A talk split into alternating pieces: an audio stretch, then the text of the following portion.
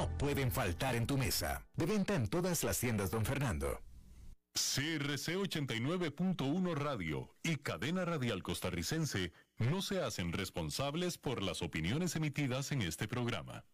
Transcomer, puesto de bolsa de comercio, presenta a las 5 con Alberto Padilla.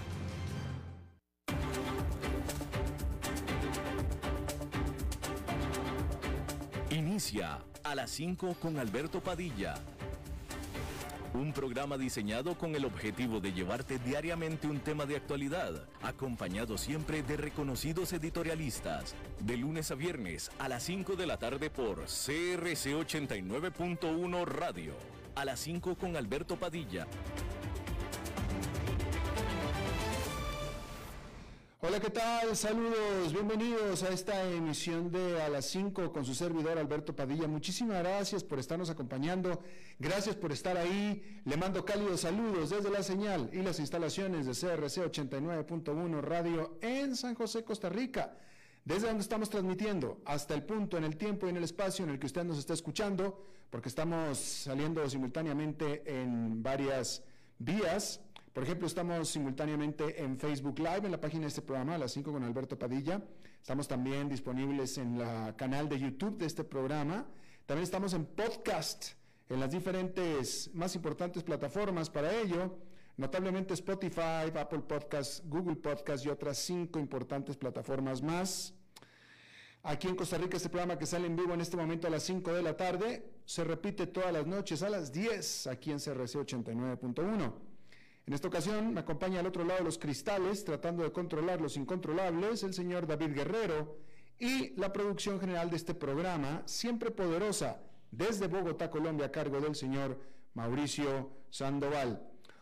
Bien, hay que comenzar diciendo que las eh, solicitudes de ayuda por desempleo en los Estados Unidos alcanzaron su máximo de seis meses en 235 mil para la semana que terminó el 2 de julio, de acuerdo a lo que reportó el Departamento del Trabajo. Esta cifra es una señal de que los despidos están comenzando a aumentar en medio de lo que sería una desaceleración de la economía de Estados Unidos.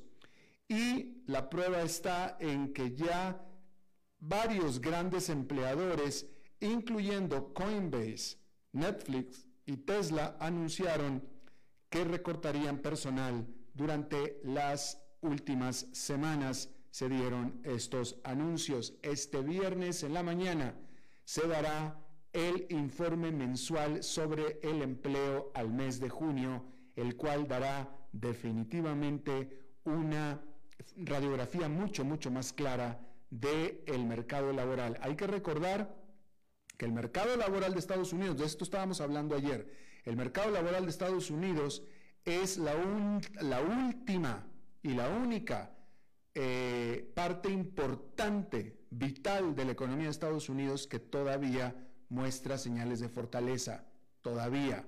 Por eso es importante el reporte de mañana y mañana estaremos hablando de eso. Bueno, en China este país reportó nuevos grupos, nuevos casos de COVID-19 en Beijing, en Shanghái y también en Xi'an, acompañados inmediatamente de testeos masivos y de nuevos confinamientos, no totales, no generalizados, hay que decirlo.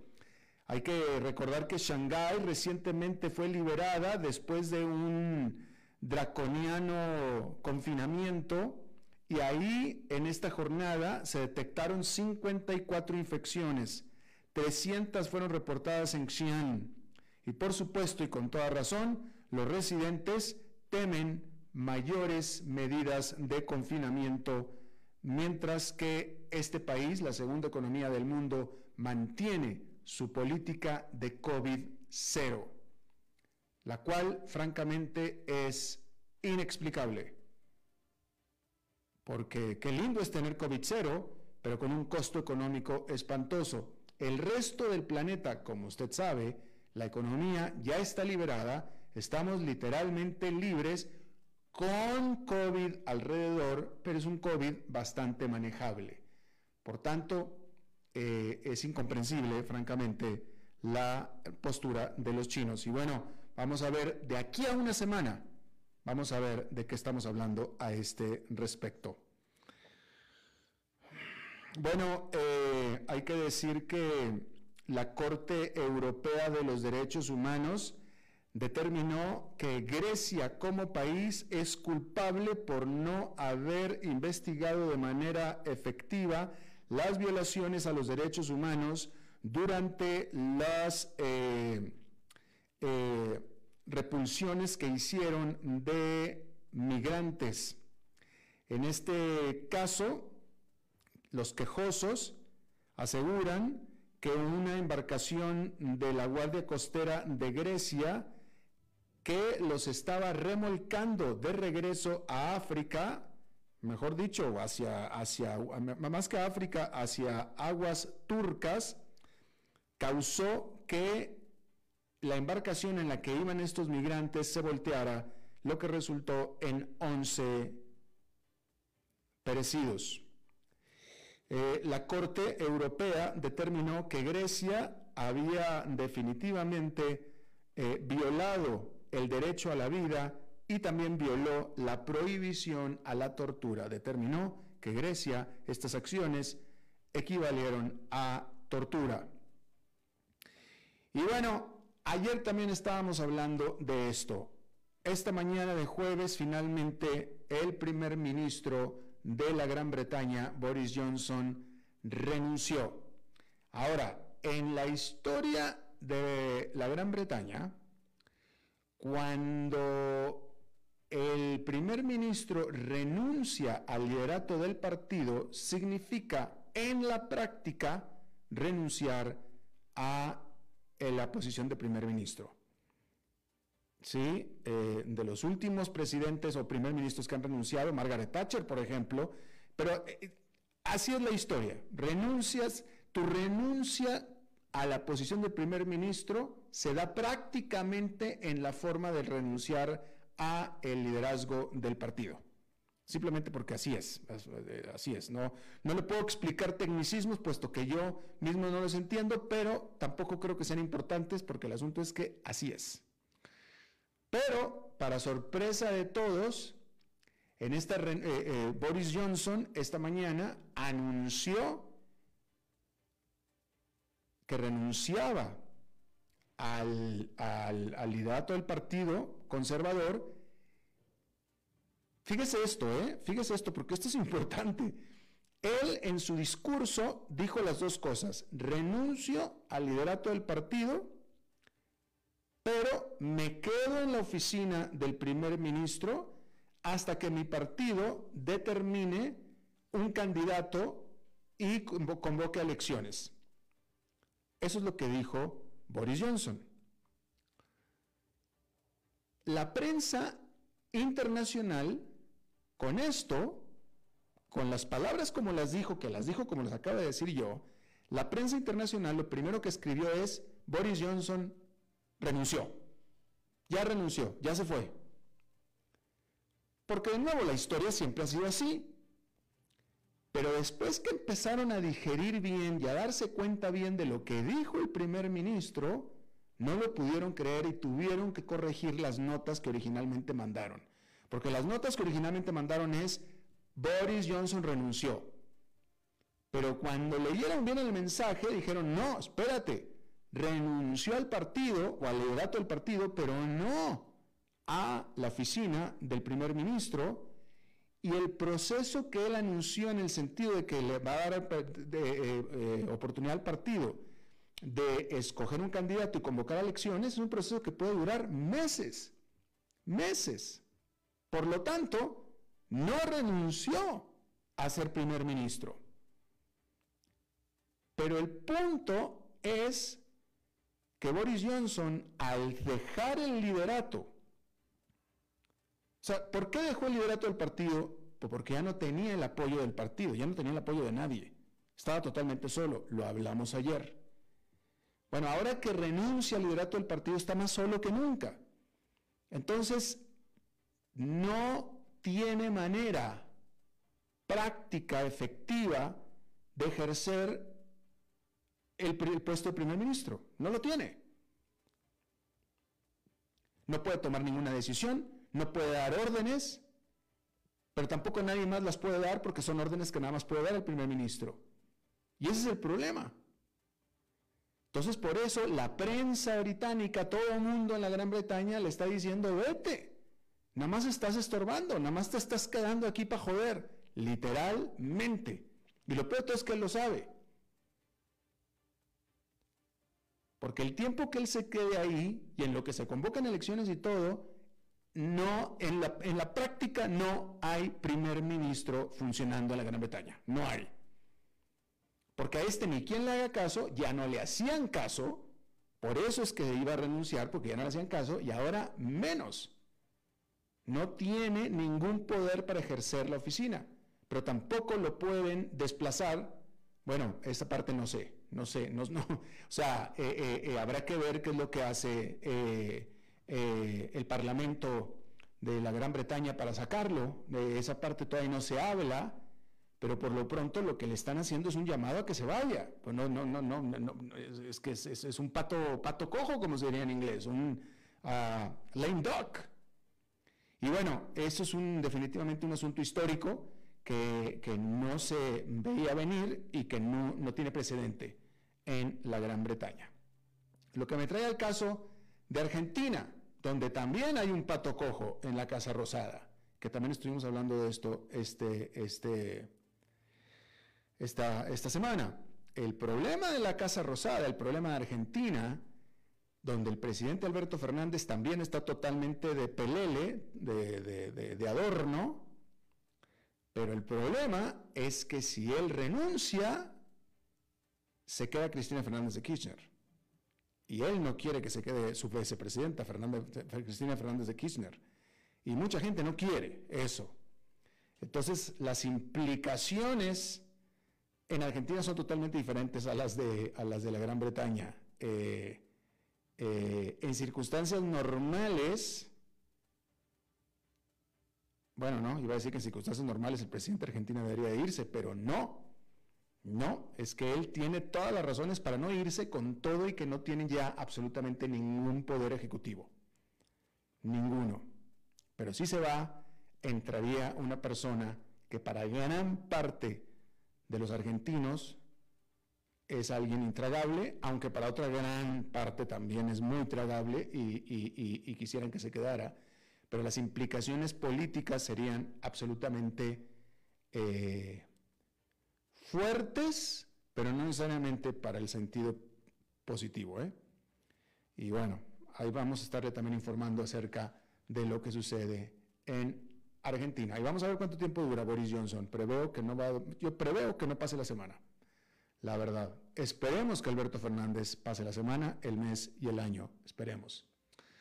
Bueno, cambiando de tema, hay que decir que una serie de temores sobre el crecimiento global, la postura agresiva de la Reserva Federal y la debilidad del euro ha impulsado al dólar estadounidense a su nivel más alto en alrededor de 20 años. Seguramente usted que me escucha ya lo habrá notado.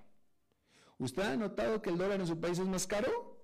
Bueno, pues de eso es de lo que estamos hablando. De hecho, es más caro que en los últimos 20 años.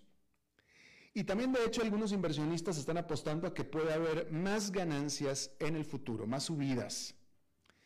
El índice del dólar, que mide el dólar frente a una canasta de seis de, seis de las principales monedas del mundo, ha subido un 12% en lo que va del año y va camino a su mejor año desde el 2014. Este indicador ha registrado una ganancia de 7 en los últimos 10 años y son múltiples los factores que están impulsando las ganancias del dólar.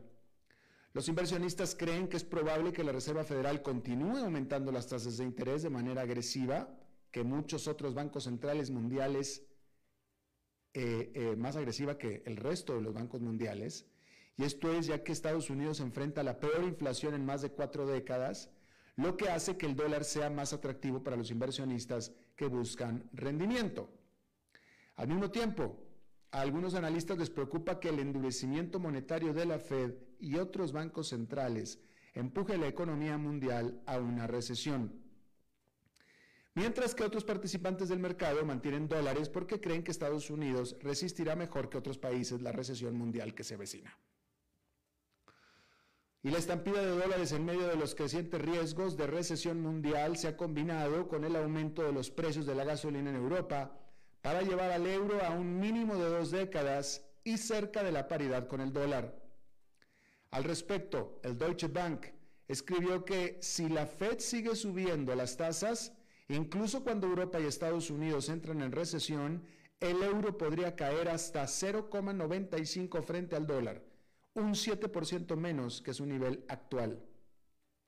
Y es que el dólar fuerte podría ayudar a la Fed a combatir la inflación al abaratar las importaciones pero al mismo tiempo hace que los productos de los exportadores de Estados Unidos sean menos competitivos en el extranjero y ejerce presión sobre los resultados de las empresas de Estados Unidos que necesitan convertir sus ganancias extranjeras en dólares, que les cuesta cada vez más caro. De hecho, en junio, Microsoft recortó su pronóstico de ganancias e ingresos para el cuarto trimestre, uniéndose a una serie de empresas estadounidenses que advirtieron sobre un golpe por el dólar más fuerte. Entonces, aquí hay dos cosas. Un dólar fuerte y fortaleciéndose y un euro débil y debilitándose, al grado que están esperando que vaya a la par o incluso vaya a valer un poco menos el euro que el dólar, por primera vez en la vida, ¿eh? ¿Y qué significa eso? Bueno, pues significa que si usted es estadounidense o panameño o salvadoreño o ecuatoriano o cualquiera que tenga dólares, si usted simplemente tiene dólares, afortunadamente, pues está de suerte porque viajar a Europa con sus comidas, hoteles y tours es ahora más barato de lo que han sido en las últimas dos décadas. Dijimos que el dólar está más caro que en las últimas dos décadas. Bueno, pues ahí está. Pero lo que es bueno para los turistas estadounidenses o los que tienen dólares es malo para las empresas europeas que necesitan comprar energía, materias primas y componentes a precios en dólares. El creciente costo de las importaciones podría continuar impulsando los precios en los 19 países que usan el euro, donde la inflación anual saltó a un récord de 8,6% en junio. Pero ¿qué está provocando la venta masiva del euro, que es la segunda moneda más utilizada del mundo? Bueno, pues los analistas señalan algunos factores. El primero es el panorama económico en general. Los temores de recesión están aumentando a nivel mundial, pero la proximidad de Europa a la guerra en Ucrania y su dependencia histórica de Rusia para satisfacer sus necesidades energéticas la ha hecho más vulnerable que Estados Unidos. Los precios del gas natural en Europa están en su nivel más alto desde marzo. Rusia ha cortado los flujos de gas a Europa y el principal gasoducto, Nord Stream, está a punto de entrar a mantenimiento. Los trabajadores de la energía en Noruega acaban de declararse en huelga, amenazando con más restricciones de suministro, y el invierno ya está más para acá que para allá. El euro tiende a tener un mal desempeño cuando el apetito por el riesgo entre los inversionistas retrocede. Y otro tema es el comercio. Alemania acaba de reportar un raro déficit comercial mensual, lo que es una señal de que los altos precios de la energía están pesando sobre los fabricantes de esta que es la potencia exportadora europea. Entonces, se hace necesario un euro más débil para que las exportaciones del bloque sean más competitivas. Europa también ha estado detrás de Estados Unidos en el aumento de las tasas de interés aunque el Banco Central Europeo espera comenzar a subirlas este mes. Eso significa que es más probable que los inversionistas estacionen su dinero en los Estados Unidos, donde pueden obtener mejores rendimientos. A medida que aumentan las tasas de interés, existe la preocupación de que los mercados de bonos en países con altas cargas de deuda, como serían Italia y Grecia, puedan verse presionados. El Banco Central Europeo ha dicho que trabajará para evitar esta situación que la llama ella, el banco lo llama fragmentación, pero sigue siendo un riesgo que los operadores siguen muy de cerca. Al respecto, el gran banco Societe General escribió, los clientes están muy preocupados por todo lo europeo. Los datos comerciales más recientes de Alemania cayeron mal y la sensación de que el superávit de la cuenta corriente está siendo golpeado por los precios de la energía está muy extendida. Agregue preocupaciones sobre la fragmentación y el temor de que la economía global se esté volviendo hacia el sur y es difícil ser incluso un poco optimista sobre el euro, dijo el Societe General. Y bueno, este miércoles la Reserva Federal publicó las minutas de su reunión del 14 y 15 de junio, ofreciendo a los inversionistas una mirada entre bastidores a la decisión del Banco Central de aumentar las tasas de interés en tres cuartos de punto porcentual para combatir la alta inflación. Las notas muestran que los miembros de la Fed están cada vez más preocupados por el arraigo de la inflación en los Estados Unidos y están reafirmando su compromiso de hacer lo que sea necesario para enfriar los calientes precios para los consumidores y las empresas, incluso si eso significa una fuerte desaceleración de la economía. Los miembros insinuaron que la Fed probablemente subirá las tasas otro medio punto porcentual o bien tres cuartos de punto en su reunión de este mes. Los formuladores de políticas monetarias de la Fed reconocieron la posibilidad de que una postura aún más restrictiva podría ser apropiada si persistieran las elevadas presiones inflacionarias, de acuerdo a la minuta. Subrayar que los analistas están de acuerdo en que la revelación de las minutas no agrega nada nuevo a lo que ya se sabía y en gran medida es un resumen de lo que, los operadores ya conocían lo que explica la respuesta bastante silenciosa del mercado bursátil cuando salió a la luz la minuta. Y de hecho, allá en Nueva York, este jueves fue otra jornada positiva más, con el índice industrial Dow Jones subiendo 1,12%, el Nasdaq Composite ganando 2,28% y el Standard Poor's 500 con una ganancia de 1,5% en este mini rally dentro de lo que es un mercado a la baja. Y bueno, vamos a hablar de un commodity, de una materia prima que está causando eh, pues preocupación, está causando, definitivamente acaparando atención. Y me va a disculpar, pero esta es una nota un tanto técnica, voy a tratar de hacerlo lo más sencillo posible, pero es importante para entender cuál es la circunstancia. Primero decir que puede ser que porque no es petróleo ni mineral ni grano de primera necesidad no llame mucho la atención. Pero la realidad es que el algodón es tan producto básico como los anteriores. Y el algodón se encuentra dentro de un huracán en este momento. Todos los días de la semana pasada, los futuros del algodón registraron pérdidas de tres dígitos y el contrato de futuros de diciembre cerró por debajo de un dólar por primera vez desde enero. El algodón ahora ha perdido más de un tercio de su precio desde principios de mayo. Y esas son malas noticias para el crecimiento económico de Estados Unidos, puesto que Estados Unidos es el mayor exportador de algodón del mundo. Pero el algodón no está solo en esta precipitada caída. Todos los productos básicos han bajado de precio, ya que los inversionistas anticipan una menor demanda en el futuro cercano ante la cada vez mayor posibilidad de una recesión económica mundial. El petróleo crudo, los metales y otros cultivos también han recibido una dura paliza en las últimas semanas. El crudo West Texas Intermediate, que es la referencia petrolera de Estados Unidos, cayó más de un 8% el martes y se negoció a menos de 100 dólares por barril por primera vez desde principios de mayo.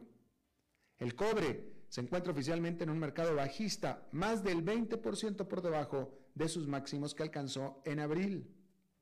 Y esa es una señal particularmente mala, ya que la caída de los precios del cobre ha sido un predictor de recesión inquietantemente preciso durante las últimas tres décadas. Sin embargo, la caída en picada del algodón ha sido excepcionalmente confusa, porque los productos de algodón son en gran parte discrecionales, lo que los hace mucho más susceptibles a la disminución de la demanda durante las recesiones económicas y una severa sequía en el oeste de Texas amenaza con diezmar la cosecha de algodón de este año. Pero algunos economistas también dicen que la forma en que se comercializa el algodón lo hace más susceptible a la desenfrenada especulación y volatilidad, especulación financiera. Cuando las fábricas textiles compran algodón de un trader, de un trader, o sea, un comerciante, un trader, usan lo que se llama un contrato de guardia no fijo.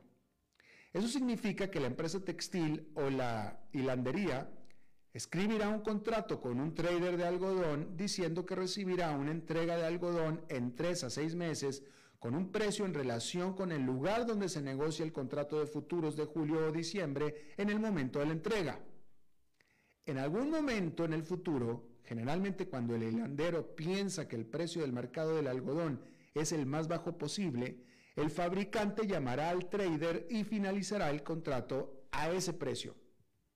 Los traders suelen vender futuros de algodón en la Bolsa Intercontinental de Nueva York, la ICE, cuando firman sus contratos por primera vez para cubrir su margen operativo. Compran esas coberturas cuando el precio se fija. Pero una nueva clase de cliente ha estado alterando la forma en que funciona el mercado. Los fondos de cobertura y otros actores financieros importantes han inundado la bolsa con mucho dinero y mucha especulación. Como resultado, los precios no siempre coinciden con los fundamentos de los cultivos. En los últimos dos años, los contratos de futuros de algodón se dispararon a niveles récord de 48,35 centavos por libra en abril del 2020 a casi 1,60 por libra en abril del 2022. Cuando dije 48,35 son centavos, ¿eh? 48,35 centavos por libra en abril de 2020 a casi 1,60 en abril de 2022. ¿Sí? Una temporada de cultivo sorprendentemente fructífera el verano pasado y un aumento en la demanda previa a la pandemia ayudaron a ese crecimiento. Ahí estamos bien. Pero una gran razón para el gran repunte fue en realidad solamente un aumento en la especulación del mercado. La Comisión de Comercio de Futuros de Productos Básicos está realizando un seguimiento de cuándo se fijan oficialmente los contratos entre los traders y molinos y hace pública esa información en tiempo real. Los especuladores pueden ver cuántos contratos aún no se han arreglado y saben exactamente cuánto tiempo tienen hasta que, hasta que caduquen los contratos de futuros saben si habrá un salto en la compra de futuros a corto plazo y pueden decidir adelantarse. Ahora, sin embargo, los precios se han desplomado. Los futuros de algodón de julio del 2022 cerraron en 99 centavos y los futuros de algodón de diciembre del 2022 están en 89 centavos. Y los analistas están perplejos por la repentina caída, dado que la cosecha del oeste de Texas está diezmada. Entonces, ¿cómo es posible? La explicación posible que queda es especulación, especulación financiera. Los fondos administrados redujeron significativamente su posición larga neta la semana pasada, según la Comisión de Comercio de Futuros de Productos Básicos. La ira por las personas que no están involucradas en la compra o venta comercial de cualquier cosa sueltan mil millones de dólares y los asignan de acuerdo con sus fórmulas. Se remonta esto al 2008, cuando los mercados del algodón se vieron gravemente afectados durante la gran recesión. Ahora hay un movimiento creciente entre los productores de algodón para cambiar la forma en que funcionan los futuros del ICE para evitar la especulación financiera. De cualquier manera, muchos productores de algodón en Estados Unidos están sufriendo y no están ganando dinero mientras que los especuladores financieros que no tienen nada que ver con los algodoneros, pero que sin embargo están lucrando con el algodón, eso, están lucrando, están ganando dinero. Hay una distorsión importante del mercado. Bueno, vamos a una pausa y regresamos con nuestra entrevista de hoy. A las 5 con Alberto Padilla, por CRC 89.1 Radio. Desde los verdes bosques de nuestra montaña nos llega agua Cerros de la Riva, agua fresca de manantial que te permitirá vivir en equilibrio, proteger tu salud y la de tu familia, libre de sustancias químicas, envasada sin alterar su naturaleza a 2.000 metros de altura. Agua Cerros de la Riva, naturalmente neutral. Búscanos como cerrosdelarriba.gmail.com Llámanos al 8374 3229. Cerros de la Riva, Live Spring Water. Ok, gracias a todos por haber venido a la fiesta de despedida de don Alberto, quien cumple 30 años de trabajar para nuestra empresa. Y bueno, le llegó el día del retiro. Don Alberto, ¿por qué no viene acá y nos da unas palabras? Muchas gracias a todos. Solo puedo decirles que si alguien sabe algún trabajito, que por favor me dicen. Es en serio. No me preparé para este momento y tengo que ver cómo consigo otro trabajo. No cometan el mismo error que yo. Transcomer, puesto de bolsa de comercio. Construyamos juntos su futuro. Somos expertos en eso.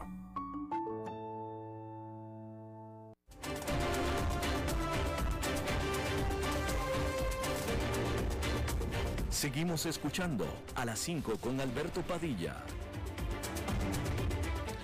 Gracias por continuar con nosotros. Eh, vamos a referirnos a un caso que fue escandaloso en Argentina y en algunos y a nivel internacional también, pero que probablemente no se dio mucha difusión en muchos países de América Latina. Hace un par de semanas, un avión carguero gigante, un Jumbo 747 venezolano despegó de México con dirección a Buenos Aires, Argentina.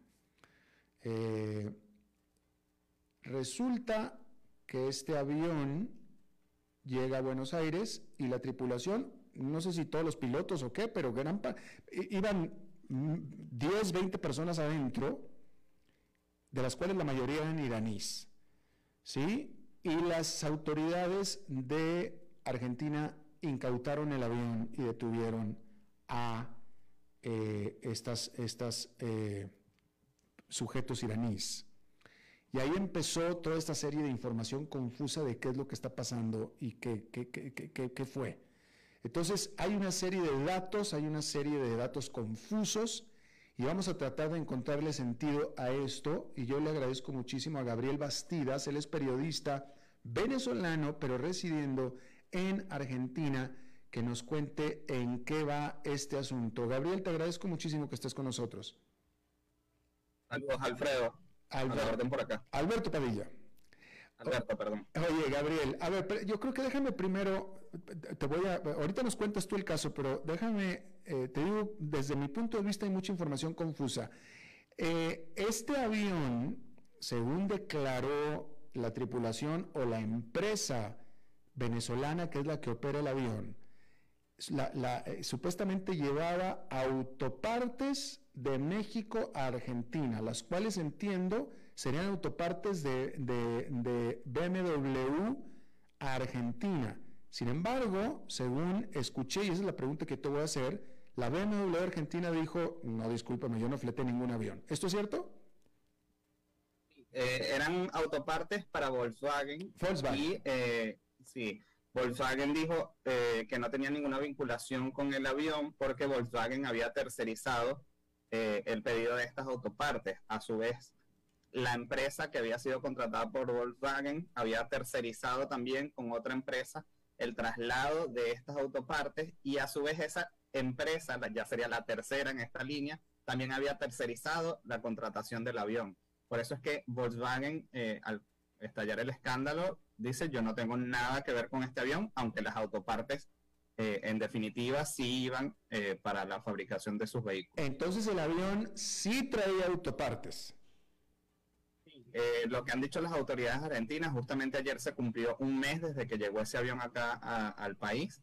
lo que dijeron las autoridades argentinas en un primer momento es que ellos revisaron la carga y en la carga no había nada irregular y que si eran unas autopartes las alarmas se encienden es cuando eh, una vez el avión ya tenía dos días acá en Argentina y le toca despegar hacia Uruguay para buscar surtir combustible allá.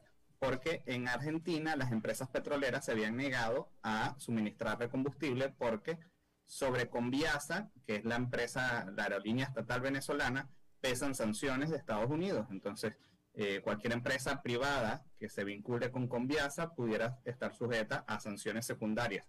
Por eso el avión tuvo que despegar hacia Uruguay eh, dos días después de haber estado acá en Argentina. Eso fue el 8 de junio.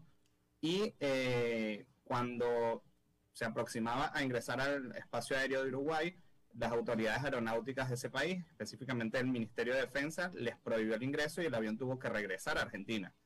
Eh, ahí es cuando empieza, digamos, el escándalo porque generan las sospechas de por qué este avión no pudo entrar a Uruguay, claro. eh, Ah. qué, qué está sucediendo en, en- Ah, alrededor del avión. Ahora, ¿qué sabemos de la tripulación y de la presencia de estos iraníes en el avión de carga? Eh, la, la tripulación fue algo de lo que llamó la atención por ser una tripulación tan grande para ser un avión de carga. Eh, eran 19 personas, entre ellas había 5 iraníes y 14 venezolanos. Todas estas personas continúan aquí en, aquí en Argentina, eh, ya tienen más de un mes acá, eh, porque la justicia les retuvo los pasaportes y les impuso una prohibición de salida del país.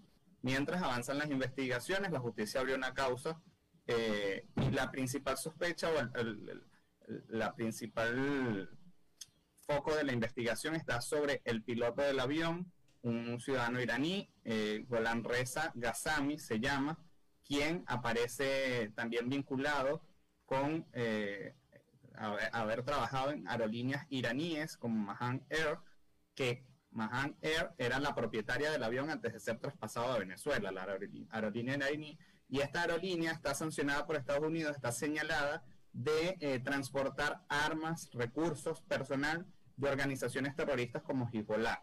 Eh, y, bueno, ahí está el principal foco, de atención de qué hace esta persona acá en Argentina y qué sucede con, con, estos vuelos, para qué eran estos vuelos. Recordemos que en mayo este avión también había ido a Paraguay, específicamente en la zona de la triple frontera entre Argentina, Paraguay y Brasil, eh, que es una zona que está controlada por el crimen organizado.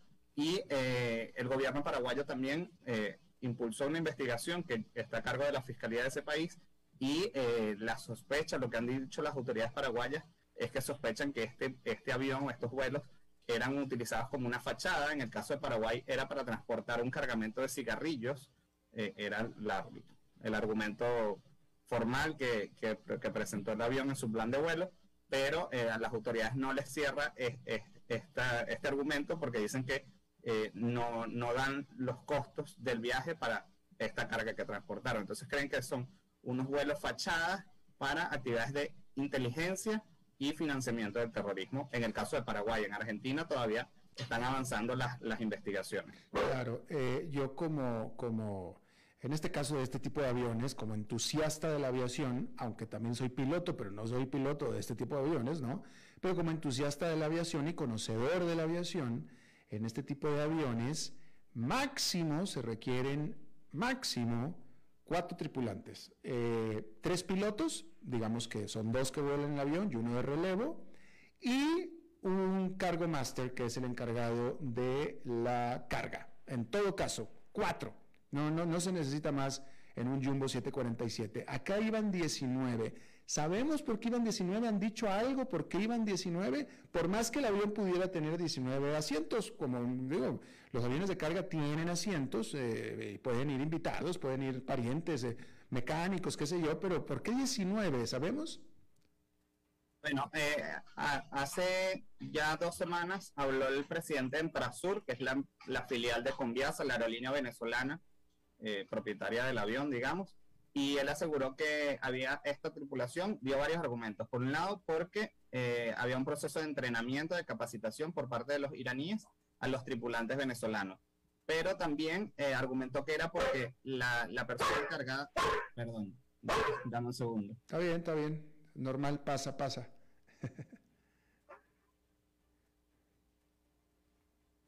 perdón, que la persona encargada del, del Está bien, está bien, está bien. Sucede, sucede. Estamos transmitiendo desde casa, así es que sucede.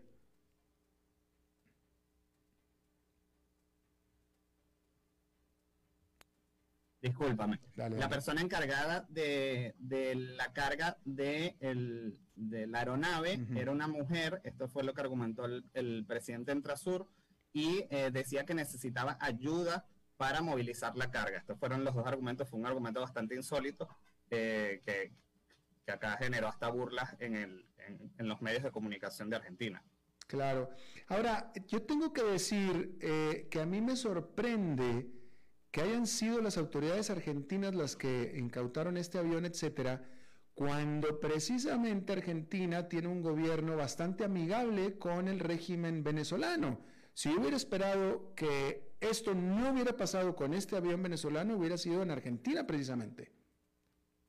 Sí, es que eh, si, si vamos a los hechos, en un primer momento las autoridades argentinas incluso dejaron ir el avión. Eh, recordemos que el avión llegó el 6 de junio y despegó para ir a Uruguay a cargar combustible allá. Eh, pero como en Uruguay se le negó el combustible, tuvo que regresar. Y allí es cuando los medios de comunicación en Argentina se enteran y comienzan a darle difusión a este caso. También eh, diputados opositores presentaron una denuncia en la justicia. La justicia tuvo que actuar. Y también muy importante, recordemos que Argentina en los años 90 fue víctima del terrorismo internacional en dos oportunidades. En 1992, un atentado contra la Embajada de Israel. Y en 1994 el atentado contra la AMIA. Y el tema iraní es muy sensible, del tema del terrorismo vinculado a Irán, es muy sensible. Y las asociaciones israelitas también se, se eh, unieron como querellantes en estas denuncias para que se investigara el tema del avión. Claro. Entonces, eh, eh, en este momento el avión permanece en Argentina y todos los que iban adentro también. ¿En calidad de qué? No están imputados hasta el momento. Eh, la, justicia no ha, determinado una acusación. sin embargo, la, sospecha o, la razón por la que la justicia pidió avanzar con la investigación o continuar con la investigación y mantener retenidos a los tripulantes es eh, la sospecha de terrorismo y financiamiento del terrorismo. Esa es la sospecha. Ahora, eh, eh, lo que también es cierto es que de los pocos países con los que Venezuela tiene relaciones de todo tipo es con Irán. Entonces, en ese sentido, también haría sentido, valga la redundancia, que si Venezuela necesita entrenar pilotos, necesita todo tipo de ayuda, etcétera, etcétera, acuda precisamente a Irán, ¿no? Sí, justamente eh, el, pasado martes se celebraba en Venezuela el Día de la Independencia y hubo algo inédito que es que en el desfile militar eh, aparecieron unos, unos drones iraníes que han sido ensamblados y modificados en Venezuela y, bueno, que apuntan también a, todo este estrecho vínculo que hay entre el régimen venezolano y el régimen iraní y, y cómo cada vez es mayor la cooperación entre ambos regímenes. Eh, además, Recordemos que ambos están, eh, sobre ambos regímenes pesan fuertes sanciones internacionales, especialmente de Estados Unidos, y eh, entonces cooperan entre ellos para evadir estas sanciones. Es también parte de lo que se sospecha que, hacen con estas aeronaves. Eh, el, avión que originalmente pertenecía a Mahan, Mahan Air er, está muy sancionado, muy, muy, digamos, muy tachado internacionalmente y lo que hicieron fue cambiarle la fachada con la que se utiliza, con la que vuela. Ahora vuela con una fachada y con una, bandera venezolana, eh, porque de alguna manera no, no pesan tantas sanciones contra Venezuela y, no está tan, tan manchado con el tema del terrorismo como eh, estaba la empresa Mahan Air. Claro. Ahora, eh, te voy a preguntar y tú me vas a decir si acaso la prensa de Argentina ha hecho algún cuestionamiento a este respecto, pero yo, eh, siendo un poco amarillista, digo, yo creo que voy a ser un poco amarillista y, sospechoso, eh, no tenemos garantías muchas de que las autoridades precisamente argentinas de un régimen aliado, amigable con el régimen venezolano, estén diciendo necesariamente la verdad sobre la probidad sobre lo que venía dentro del avión, de que todo fuera eh, solo autopartes y todo legal y todo correcto, ¿no es cierto? Sí, eh, eh, a ver, la prensa argentina, el principal reclamo que ha hecho los medios de comunicación y, sectores de, la sociedad civil, como te decía, las organizaciones judías e incluso diputados opositores, la primera pregunta es por qué se permitió que este avión ingresara acá, eh, si ya pertenecía a una aerolínea sancionada como es Conviasa, eh, pero además, si al revisar la tripulación se podía observar que había personas que tenían presuntos vínculos con organizaciones terroristas, como es este piloto, Golan Reza Gazami, eh, que con hacer una búsqueda rápida en Google eh, se consiguieron algunos datos. Muchos de los datos que han aparecido y, de la información revelada ha sido gracias a fuentes abiertas eh, y, gracias a investigadores ciudadanos, académicos, tuiteros, que, aficionados de la aviación. Incluso se supo de que este avión llegó a Argentina porque su primer aterrizaje fue en la provincia de Córdoba y a los aficionados de la aeronáutica les llamó muchísimo la atención que un avión tan grande llegara a esa provincia. Tenía 10 años que no llegaba un avión tan grande. Y los aficionados de la, de la aeronáutica, cuando vieron que el avión iba a aterrizar allá, fueron al aeropuerto, grabaron imágenes del, del avión aterrizando y por eso es que se encienden las alarmas eh, a través de las redes sociales y posteriormente es que esto llega a los medios de comunicación, a diputados opositores que presentan la denuncia, pero como te decía, inicialmente el gobierno argentino había dejado entrar y salir el avión. Claro. Eh, ¿Y estas, eh, por qué en Córdoba? ¿La planta de Volkswagen está en Córdoba? No, lo que argumentaron en ese momento es que había dificultades para aterrizar en Ezeiza, que es el aeropuerto que sirve a Buenos Aires, y que tuvieron que irse a Córdoba aterrizaron allá por un, tema de tiempo, estuvieron allí esperando que las condiciones climáticas mejoraran en Buenos Aires y vinieron a Buenos Aires. Y, una pregunta, eh, los entusiastas de la aviación, los que saben de este asunto, ¿corroboran que efectivamente había problemas para aterrizar en Ezeiza? Sí, esos días había, había muchos problemas con, la neblina y la nubosidad. Mm. Sin embargo, uno de los argumentos que no cuadran es que eh, los pilotos iraníes, los tripulantes iraníes, eh, yo no conozco a detalle el tema de la aviación, pero lo que explicaban es que ellos tienen una licencia o una credencial tipo 2 o número 2 de segundo nivel, eh, que si ellos tuvieran la licencia superior a esa, hubiesen podido aterrizar a pesar de estas condiciones de, del clima, ¿no? Entonces dicen, bueno, ¿cómo es que estos pilotos con unas licencias, digamos, limitadas, con unas, unas, unas sí, licencias limitadas, cómo son ellos los que están entrenando supuestamente a los tripulantes venezolanos. Eh, bueno, bueno eh, me parece que el argumento o la, el cuestionamiento puede ser un poco estirado, pero, pero, pero bueno, digamos que cabe, cabe, pero, pero yo creo que eso puede tener explicación eh, fácil, sobre todo hablando de, de, Irán y de Venezuela, ¿no? Pero bueno, este Gabriel Bastidas, periodista basado en Argentina, te agradezco muchísimo hayas charlado con nosotros esta tarde muchas gracias y disculpa la, dificultad con, con mi No, no, no, está bien, encantado. Éramos tres en la entrevista, está perfecto. Gracias, hasta luego. Un abrazo. Vamos a hacer una pausa y regresamos con más. A las 5 con Alberto Padilla, por CRC 89.1 Radio. Desde los verdes bosques de nuestra montaña nos llega agua Cerros de la Riva, agua fresca de manantial que te permitirá vivir en equilibrio, proteger tu salud y la de tu familia, libre de sustancias químicas, envasada sin alterar su naturaleza a 2.000 metros de altura.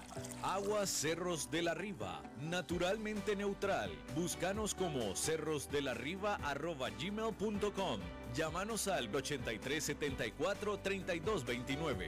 Cerros de la Riva, Live Spring Water. Ok, gracias a todos por haber venido a la fiesta de despedida de don Alberto, quien cumple 30 años de trabajar para nuestra empresa. Y bueno, le llegó el día del retiro. Don Alberto, ¿por qué no viene acá y nos da unas palabras? Muchas gracias a todos. Solo puedo decirles que si alguien sabe de algún trabajito, que por favor me avisen. Es en serio. No me preparé para este momento y tengo que ver cómo consigo otro trabajo. No cometan el mismo error que yo. Transcomer, puesto de bolsa de comercio. Construyamos juntos su futuro. Somos expertos en eso.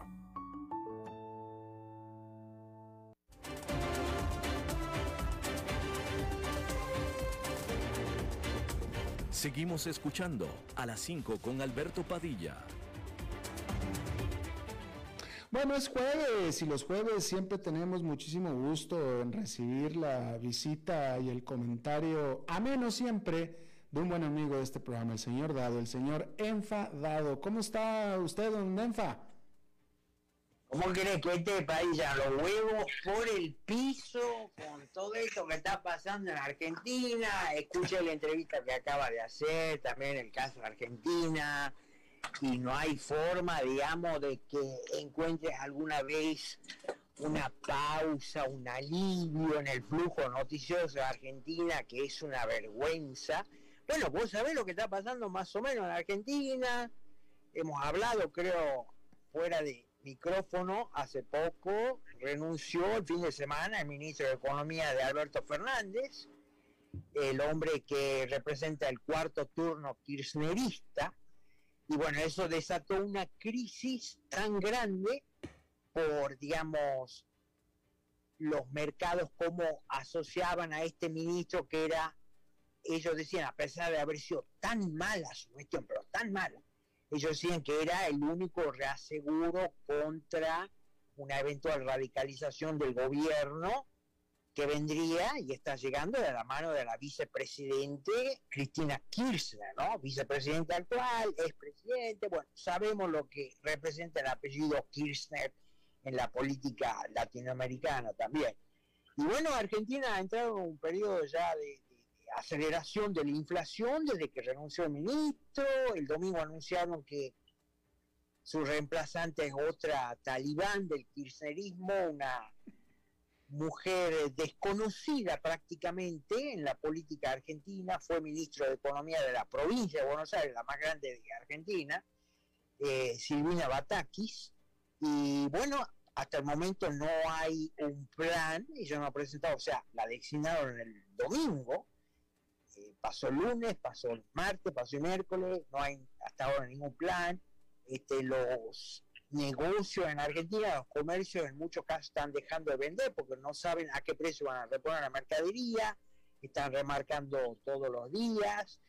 Y ayer la ministra apareció en un programa de televisión diciendo que eh, Argentina está creciendo mucho, por eso tiene esas tensiones del crecimiento, por eso hay tanta demanda y escasez de dólares, por el crecimiento que está teniendo Argentina. ellos lo dicen, no es la primera que lo dice, pero es la más notable, y lo dicen sin que se les mueva un músculo de la cara, concha de su hermana. Entonces, ella dice que va a haber que elegir, como hay tanta demanda de dólares, y el Estado argentino necesita dólares para crear puestos de trabajo, ella dice que el derecho a viajar, porque los argentinos viajan mucho, están planeando viajar para el Mundial ahora en noviembre, pero dice, el derecho de viajar colisiona con la generación de empleo. Bueno, eso fue una alerta roja muy grande y bueno, ahí es el Estado de Argentina. Para cerrar, Alberto, este pequeño, esta pequeña queja, te digo, Argentina marca una vez más el camino, marca el camino a Chile, a Perú, a, Colombia, que tan estúpidamente han elegido presidentes, gobiernos que van por ese camino de miseria, de desastre, de corrupción. Y bueno, allá los tenés, Alberto. Que se cague. Eh, ¿Usted cree, señor Dado, usted cree, y esto usted cree que eh, Cristina Fernández de Kirchner está cocinando un golpe de Estado? Bueno, de hecho, muchos analistas acá eh, allá quiero decir, en Argentina, dicen eso, ¿no? Que ella ha venido devorando con sus críticas públicas a Alberto Fernández, le ha venido cerruchando el piso y ha renunciado antes que este ministro de Economía, renunció un ministro que era también del equipo económico, del área económica, eh, que era muy querido por Alberto Fernández, amigo, eh, y bueno, la renuncia esta anterior también desató esta incertidumbre. Y bueno, mucha gente del kirchnerismo quisiera que Cristina Kirchner asuma la presidencia. Los que especulan en Argentina dicen que un gobierno eventual de Cristina con un golpe institucional a, Alberto Fernández, muchos rumores de que él va a renunciar también hay en Argentina, eh, a ella le permitiría ganar tiempo, eventualmente no estabilizar totalmente, pero bajar un poco la inflación y presentarse otra vez como candidata a presidente el año que viene, que son las elecciones, porque dicen los que la conocen que ella está convencida de que América Latina de nuevo está abrazando el camino de la zurda, eh, con los casos estos que te decía de Chile, de Perú, de Colombia recientemente, y bueno, ella cree que Lula va a volver a ganar en Brasil este año, entonces eso pavimentaría el camino para que ella se presente y gane, pero bueno, ahí estamos, ¿no? Es suicida. Fíjese que yo hubiera pensado que usted que es trompista, por tanto también hubiera sido kirchnerista. Pero déjate, joder, Bueno, ahí, eh, pero- ¿qué te pero- pasa? Pues casi lo mismo, ¿no? Anda a cagar. No, nada que ver, querido. Nada que ver, nada que ver. No tengo tiempo ahora para reputarte detalle eso, pero sabes que no es así. Bueno, eh, déjeme le leo, aquí tengo este, este titular de la prensa argentina, no, no sé qué tan de último minuto es, pero ciertamente es de hoy, de, durante el día. El gobierno pidió a los supermercados un tope a los aumentos y por tanto hay temor al, al desabastecimiento. Y esto viene después, esto viene después de una reunión del nuevo ministro de Comercio Interior con los dueños de supermercados y me llama la atención del ministro de Comercio Exterior que se llama Martín Pollera. Ese es el apellido, ¿no? Sí. Ese es el apellido. Bueno, este todo un símbolo para los tiempos que vivimos. Bueno, saben allá que en Argentina se le dice así a la falda de la mujer, sobre Exacto. todo, ¿no? Y poderudo al hombre que vive dependiendo, dominado por la falda. Y bueno, la falda mayor acá es, es Cristina Kirchner. Pero otra vez, ¿no? Ellos la votaron, la votó un 48% de población, casi la mitad de los votantes, quise decir. Y bueno, como yo digo, ¿no? Votaste kirchnerismo, tendrás kirchnerismo, eh, lo mismo va para Chile, para Perú y muy pronto para Colombia. ¿Usted me quiere creer que en los chats de mis amigos argentinos pesa más el ambiente futbolero argentino que todo esto? Creo que una reacción humana, o sea, la gente quiere tener algo de esperanza y bueno, sí. Argentina es uno de los poquísimos países en el mundo que se une cuando juega su selección nacional de fútbol Exacto. y le pone todo con la esperanza de que gane, toda una cosa muy loca si vos querés Sí. también, pero bueno, cada uno trata de sobrevivir como puede, ¿no? Bueno, señor Dado, le agradezco muchísimo. A la orden Padilla, un placer siempre hablar con vos, aunque a veces me hables cagada. Bueno, pues es que yo a veces yo, yo le hablo cosas, pero usted, usted las toma mal, señor. Claro, pero ¿cómo me vas a venir a decir eso? Pero, pero bueno, en fin, este, saludos a la audiencia, Gracias. un abrazo a todo el mundo y nos vemos la semana que viene, si Dios quiere. Muchas gracias, señor. Hasta luego. Bueno, Hasta eh, eso es todo lo que tenemos por esta emisión. Muchísimas gracias por habernos acompañado. Espero que termine su día en buena nota, en buen tono. Y nosotros nos reencontramos en 23, en 23 horas. Que la pase muy bien. Las 5 con Alberto Padilla fue traído a ustedes por Transcomer, puesto de bolsa de comercio. Construyamos juntos su futuro. Somos expertos en eso.